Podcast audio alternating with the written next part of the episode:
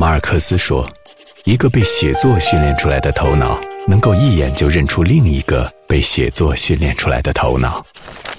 当我们拿起书，放下戒备，彼此不再有神秘。阅读，听见一种声音。私家车九八六，每周六晚九点，有声杂志。”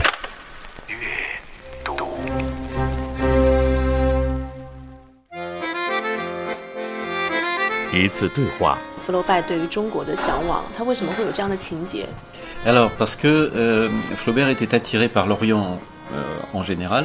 一篇回忆。左拉说的，鲁昂有五分之四的人不知道福楼拜，然后另外的五分之一是很恨他的，是不是有这样的一句话？浪漫与现实。我们可以想象，在那个时候的话，其实鲁昂人民更需要主治医师，而不是一个作家。翻开文学回忆录，对话法国卢昂福楼拜研究中心主任伊万雷克莱克。本期阅读：当理性遇上浪漫。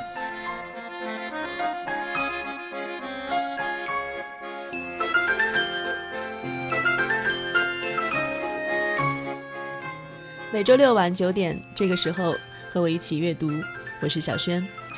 这期节目来说说福楼拜吧。这位十九世纪中期法国伟大的批判现实主义小说家，写出了《包法利夫人》这样传世的作品。被中国读者所熟悉，大概已经有一百多年的时间了。想起他是源于一个多月前，我与法国鲁昂福楼拜研究中心主任伊万勒克莱克先生的一次对话。当时他是去宁波图书馆做演讲，主题是十九世纪的法国文学，讲到了福楼拜和莫泊桑，两位都是鲁昂非常知名的作家。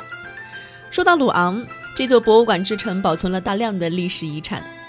在鲁昂大学，至今还保留着福楼拜作品的大量手稿，其中就有《包法利夫人》。当然，我们现在说起这座城市，还有一个重要的意义，就是它与宁波缔结为友好城市，到今年已经整整二十五周年了。我记得伊万先生在他的讲座中提到，福楼拜曾经说：“如果不是在法国有我的母亲，她的爱让我时刻想回法国的话，我跟你保证，我肯定会走得更远，甚至走到中国。”这句话让我对这位法国小说家产生了极大的兴趣。那先生你好，在你的讲座中提到过一次，可能不止一次吧，说福楼拜对于中国的向往啊，他为什么会有这样的情节？Alors parce que Flaubert était attiré par l'Orient。他说他当时的话，他去中东旅游，特别是他去东方旅游，然后他当时的话到过地方是中东，然后到过地方的话是地中海沿岸那些地方。然后他当时的话其实非常想来印度，非常想来中国。一方面的话，当时印度和中国对他们来说的话是一个神秘的国度，那么那个时候还没有被广为所知，所以他认为那个是一个艺术滋长的那么一个非常好的一片土地。然后另外一方面，呃，福楼拜他本身的话，他对各种各样的宗教都非常感兴趣，特别是东方的。宗教他非常感兴趣，然后他认为呃东方是一个非常神秘的一个国家，然后另外他不喜欢法国，他不喜欢法国的种种东西，所以说他会认为说呃他想去东方寻找一种寻找一种教育，或者说同去去东方寻找一个解释的答案，可以去东方过一个比较艺术化的生活，但这都存在他想象里。顺着伊万先生的话，我想到了中国另外一位学者木心在他的文学回忆录里所讲述的关于福楼拜的段落。我把他与这位法国教授的话做了一次有趣的比较，看起来这仿佛又像是两位大师之间的对话。文学回忆录被很多爱好木心的人当作是重读文学的教本，因为木心真正是说完了一整部世界文学。那是他在一九八九年到一九九四年的五年间，在纽约为一小群中国艺术家开讲世界文学。其中，他的学生陈丹青把当年听课的五本笔记整理成书，取了木心先生生前所定的名字，于是就有了上下两册的文学回忆录。的确是很私人的回顾，但看得出来木心讲得非常的自由和随性。我们大概也很难再看到这种颇有风趣的解读。木心讲到福楼拜，他说福楼拜一定嫉妒巴尔扎克，因为巴尔扎克就像一个热气腾腾的偏执狂，而福楼拜一辈子都是斯斯文文的。巴尔扎克的手稿据说是全世界最潦草的手稿，而相比于这样的巴尔扎克，福楼拜总是显得那样的精致而完美，无论是他的语言还是艺术。福楼拜是一个地地道道的好学生，他在学校的长凳上开始了他的作家生涯。但他唯一的问题就是不遵守纪律，因为他不喜欢纪律，也不喜欢刻板的规则，更不喜欢学校那种近乎军事化的管理和生活。当时他非常喜欢历史和文学，所以他做了很多的自由作业，这些作业也可以被看成是一些真正文学性的小著作。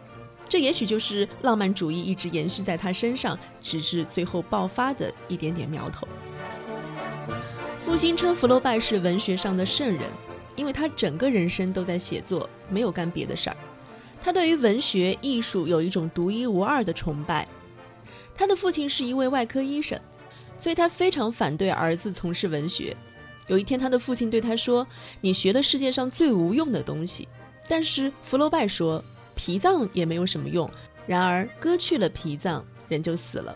他没有子承父业。但是福楼拜秉承了医学学科的冷静，他的作品也善于解剖人性，但如此冷静和犀利，也曾经给他带去了麻烦。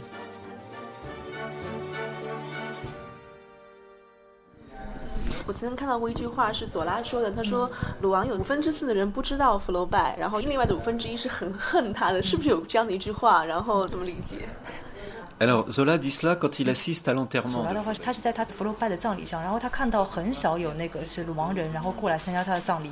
然后他在之后的自己的笔记里面就写了那么一句话。那然后当时他在刚才的那个讲话里面也说了，他其实鲁王人民的话，他其实是不喜欢福楼拜的，在那个时候。然后他分有几种原因，最重要的是其中两种。一个的话是他当时自从他呃发表了那个是包法利夫人以后的话，他其实包法利夫人里面的话，其实他被认为是败坏当地风俗，然后另外一方面又是对宗教不敬。因为里面的话会有会有把鲁王大教堂把它把它平民化等等的这些这些情节，所以他在当时那个同胞里面的话是没什么人对他有好感。然后第二个，他还有一个兄弟，我们刚才也讲到过，他兄弟的话是主治医师，延续了他父亲的那么一个行业。那么对于当时的鲁王人民来说的话，他他是一个作家，但他没有任何用处，他没有任何的社会意义。但是作为他兄弟来说，他兄弟当时比他有名，而且广受爱戴，因为他兄弟的话是一个主治医师。那么我们可以想象，在那个时候的话，其实鲁王人民更需要主治医师，而不是一个作家。而不是一个就是败坏风俗的作家，所以那现在的话，我们反过来可以看到，就是说福楼拜他是一直传到了现在，但他的兄弟的话已经是被淹没在，或者说是被被历史所遗忘了等等。所以正是基于呃最重要是基于这两点，然后他当时的确是不被人看好的。木心说福楼拜的青年时期健康而浪漫，但他也有苦闷。有时所谓的无私无畏，其实正是私的厉害，也畏的厉害。因为青年人只有那点东西，拿掉就不值一说了。福楼拜在青年时期就开始了旅行，看世界。一八四九年冬季之后，大约一年半的时间，他到了南欧，到了开罗、亚历山大、大马士革、贝鲁特。三十岁之后回来，三十六岁就写成了足以传世的小说《包法利夫人》。无论是包法利夫人，还是后来的情感教育，他写的都是他看不起的人。木心说，福楼拜是一个道德力量特别强又特别隐晦的人物，所以他看包法利夫人也是一部道德感非常强烈的小说。但正是这部作品，在当时却很快受到了法国当局的指控，罪名是败坏道德、诽谤宗教。因为福楼拜说，包法利夫人的死。有社会所不能推卸的责任。我觉得莫泊桑和福楼拜他们两个的小说，就除了反映当时的这个法国的社会现实之外，他们对于这个女性啊都非常了解。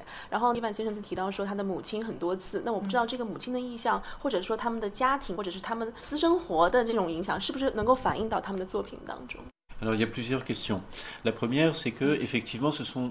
女性的话，她说他们两个的小说里面的话就有很多反映女性的，特别是像呃福楼拜的话，第一本小说《包法利夫人》，她是以女性为主角；莫泊桑第一第一部小说是《一生》，他主角的话是 Rana，然后她也是一个女性。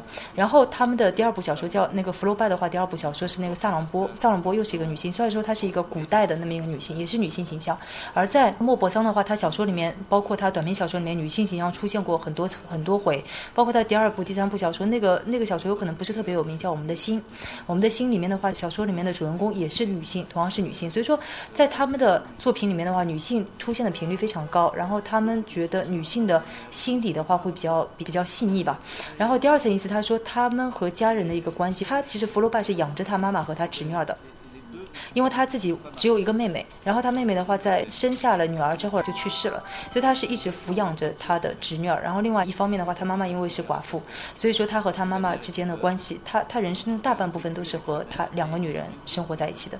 然后莫泊桑的话其实和他差不多，但是莫泊桑情况有点不太一样，就莫泊桑他妈妈病得非常厉害，他就常年卧病在床，所以他花了很多时间，然后要去照顾他妈妈。所以两个人的话都是一辈子都没有结婚，然后但是他们身边，所以看到他们作品里面很少有说那个女性的情侣啊等等，他他跟他妈妈的关系或者说跟他们亲人的关系的话其实非常近。然后第三层意思的话，他说是否有影响？当然是有。呃，拿那个福楼拜做个例子，因为福楼拜的话，他年轻的时候曾经爱上过一个女性叫 Louise g o l e 然后那个时候的话，他就非常喜欢她，对她产生了一种爱情的感觉。然后他他把里面的一些小细节的话是反映到反映到他的作品里面，特别是那个是情感教育啊等等，然后里面有反映到，但是它里面没有，呃，他没有把自己的真人真事，没有把他自己的一种浪漫的感觉他写进去，他还是保持了他的一个客观性，但是的确是有联系的。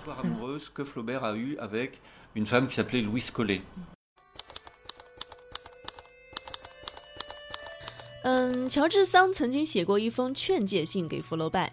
那是在福楼拜因为好友路易斯·布耶英年早逝而特别伤心难过的时候，在信中，乔治桑这样劝导福楼拜说：“现在我看清他为什么死的那样年轻。”说的是路易斯·布耶。他说他的死是由于过分重视精神生活。我求你别那么太专心文学。他希望福楼拜能够跳出那个圈子，过一个正常人该过的生活。但其实当时福楼拜并没有理会乔治桑的劝导，他还是在埋头的创作。当然，三篇传世的著作也就这样产生了。当然，提到福楼拜，我们会想到他的挚友乔治桑，还会想到他的学生莫泊桑。我们知道莫泊桑和福楼拜的师生关系很好，但是我看到一种说法说，其实乔治桑和那个福楼拜这样的艺术家的关系才是最好的关系。所以我想请伊万先生来评价一下，就十九世纪这些法国的作家群哈，他们彼此之间的关系到底是一个什么样的？啊，on peut difficilement comparer parce que la relation entre。首先，第一个莫泊桑和那个福楼拜的关系的话，他说他本身两个人差了快三十岁，然后两个人的话实际上是有真正是有一种那个就是说精神上面那么一种父子的那么一个关系。然后福楼拜的话关心他，福楼拜的话在他在莫泊桑刚刚进入呃我们说那个文学圈开始的时候，然后对他帮助非常大。然后在这种情况下，年纪又差得大，然后上面的话就就是福楼拜对他又非常关心，然后他们的感情的话不会不好的。就应该是就正常来说应该是都会好，但乔治桑和那个是福楼拜的话情况有点特殊。然后乔治桑其实是比那个福楼拜大很多。然后乔治桑对于福楼拜来说的话，他是以一个母亲的形象出现的，因为他从来不因为法语里面的话，它有语言分层。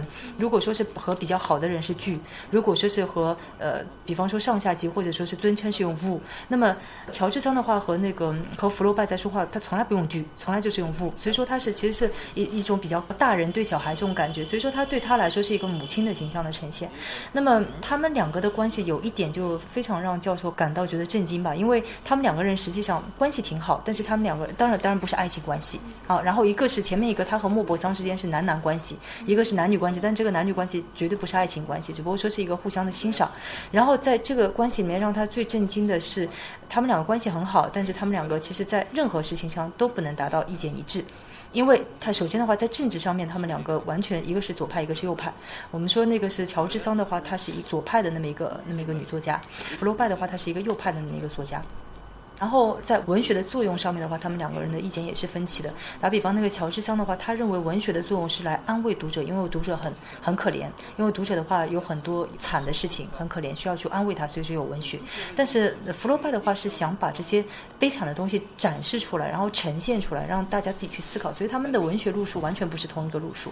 但是他们两个人的关系非常好，然后两个人的话经常交换书信，然后这个是源于两个人就是彼此之间都对对方的话怀有一。一种呃崇高的致敬，就相当于就就承认对方在文学上的地位，然后对他致以敬意那种，所以他们两个关系非常好。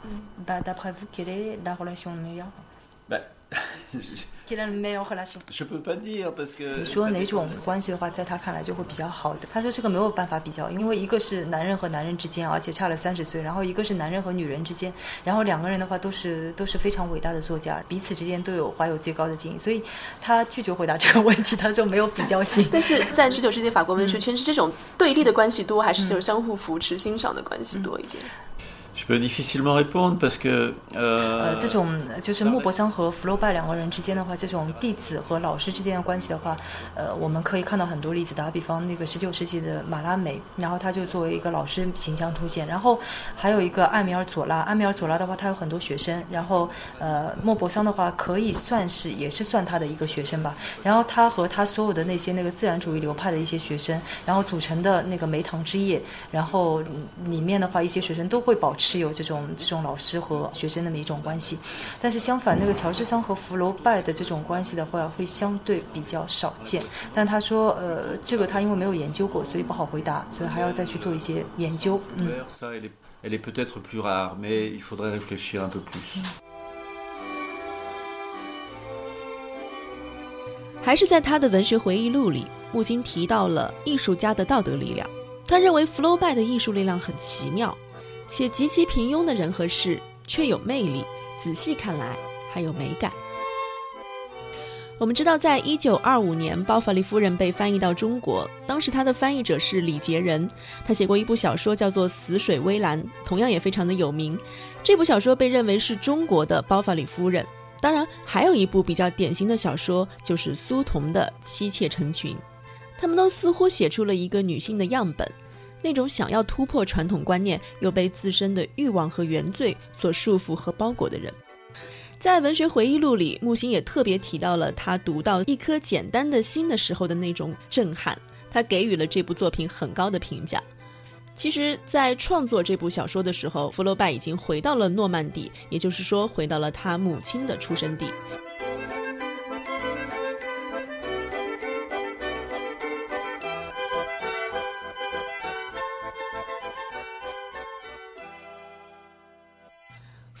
在一八八零年辞世，他活到了五十九岁。晚年的福楼拜一直在指导他的学生莫泊桑进行文学的创作，还有就是他写了他最后一部长篇小说《布瓦尔和佩古歇》，可惜只差了最后一章没有完成。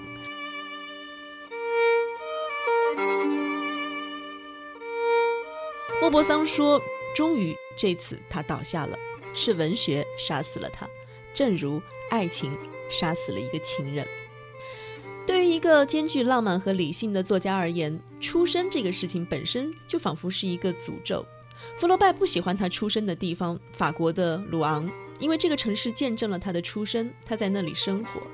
这种矛盾表现在他的作品和他个人生活的对立之中。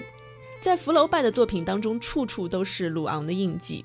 他把鲁昂这座城市带到了世人眼里，使它变成了一个永恒的文学符号。今天，一些非常热情的读者从世界各地而来，来到鲁昂这个城市，或许就是为了寻找福楼拜和他遗留在鲁昂这座城市里面的一个浪漫的梦。嗯，他很多的呃，就鲁昂的建筑会出现在他的小说里面，福楼拜的小说里面。那我想问的就是说，呃，福楼拜小说的精神气质，它有没有体现在现在鲁昂这座城市里面？Ça, il faudrait poser la question. Poser cette question. Alors, ce qui est alors bon. 说现在在鲁王的话，每年的话就会有很多游客。然后来鲁王的游客的话，通常都是循着福楼拜的脚步来，而不是循着莫泊桑脚步来。因为莫泊桑的话，它更加怎么说？它的根扎在诺曼底，它不是扎在鲁王。但鲁王这座城市的话，实际上是和福楼拜的话。关系更加紧密。那么他每年他作为教授，然后世界各地的一些大学的一些系统的一些朋友过来，然后他都会陪着他们，然后去寻访，然后福楼拜的足迹。呃，每年的话，他说大概是每年两到三次。呃，他他非常乐意陪伴他们，然后去去寻访福楼拜。呃，但是他他就发现说，在这种情况下面的话，其实福楼拜。你说他的整个精神气质有没有影响到这个城市？当然是有。但是福楼拜的话，它不是刻在石头上的一个雕像。那么它它本身的话，它的呃通过这种非物质的形式的话，它是影响那些游客，进而影响了人们心里对鲁王这座城市的感想。这是第一方面。然后第二方面的话，大家在看到他的小说，然后他的包法利夫人，他包法利夫人特别里面看到他的大教堂那一段。呃，你们真正到鲁王大教堂里面去看的话，就会有一种非常深刻的那种感触。包括那个萨洛妹，萨洛妹的她的那个是舞蹈，然后也会让人在呃鲁王这座城市在行走的时候就会有非常大的感触。包括她的三故事等等的，所以说它不是一种物质性的这种这种影响，而是说非物质性的，就潜移默化的也是在影响了人们对鲁王这座城市的一个看法。嗯。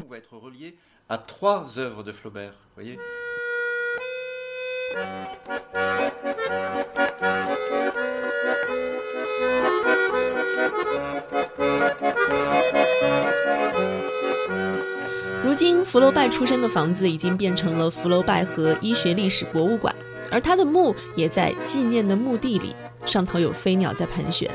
他居住的克罗瓦塞现在就剩下了一个亭子和阁楼，而在这个阁楼的墙壁上画着的正是福楼拜在工作时的画像。福楼拜和鲁昂，一个文学巨匠，一座历史之城，一个城市和一个人物的关系其实并没有那么简单。有可能当年的鲁昂更喜欢一个纯洁的圣女，而不是一位现实的作家。他似乎更具有宗教的意义。鲁昂曾经花了很长时间才原谅了福楼拜，因为福楼拜曾经给鲁昂的市政府写了一封言辞非常激烈的信。他在信里也没有放过他同时代的同胞们，他觉得那些同胞正是代表了他最讨厌的那一类人，就是资产阶级，所以才有了左拉在他墓前的那句话。他说。鲁昂有五分之四的人不知道谁是福楼拜，而另外五分之一的人在恨他。但如今这句话恐怕要反过来讲了吧。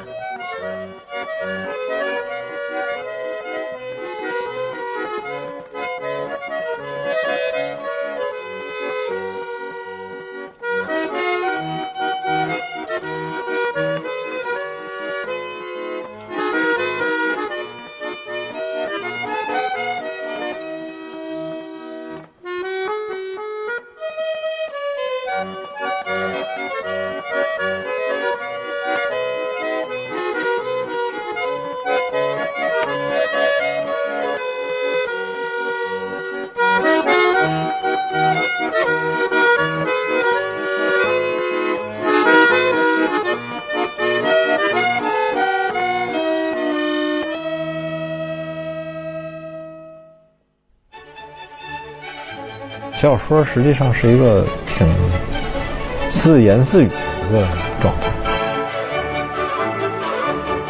写作就是一个人对世界的理解，而不应该是一个人被世界绑架。写作的目的不怕世俗，最终要看你能不能写出好作品来。非常大的情节跟波折的推动，都是在生活的小细节里面。脏话也是人话的一种。假话才不是人话。我其实挺感谢，最后我自己选择了文学啊。我觉得我就说，确实阅读拯救了。人能够做的事情呢，永远是有限的。什么是无限的？就是心思。我觉得明白自己不做什么，比明白自己做什么更重要，也更难。私家车九八六阅读，每周六晚九点。有声杂志。